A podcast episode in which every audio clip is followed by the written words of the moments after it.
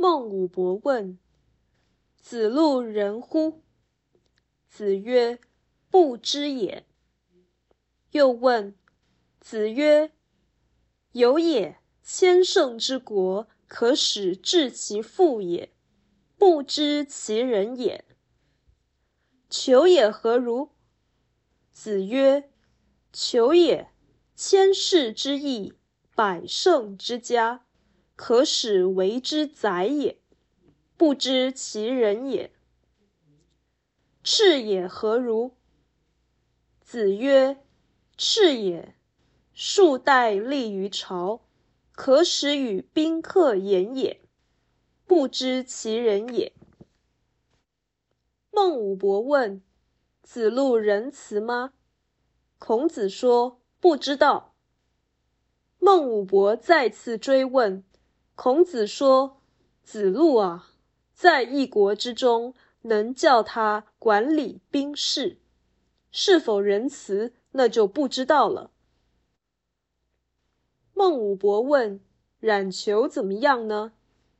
孔子说：“冉求啊，在一邑之中，能叫他做个总管，是否仁慈，那就不知道了。”孟武伯问：“公西赤怎么样呢？”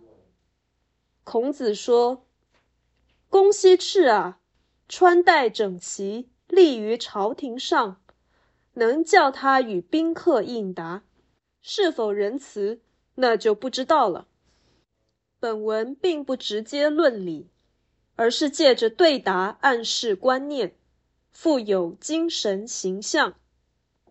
全文显示。孔子认为，一般人问仁颇不切实际，不如谨守本分，认真做事，而少奢谈。仁是人文主义的极致，但不是终极真理的境界。只因为凡人素质不高，所以可以为小人，而不能真正成人。文中呈现孔子不耐烦的表现，其实传达仁慈的人对不聪明的人尽心教导的无奈感受。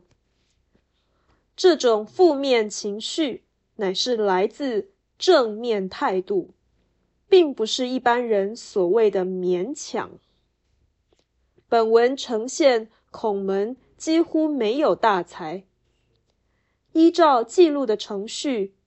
由求赤的顺序，更觉得越来越小气，难以期望。虽然小人学道则易使，在孔子的努力下，凡人确实有所振作。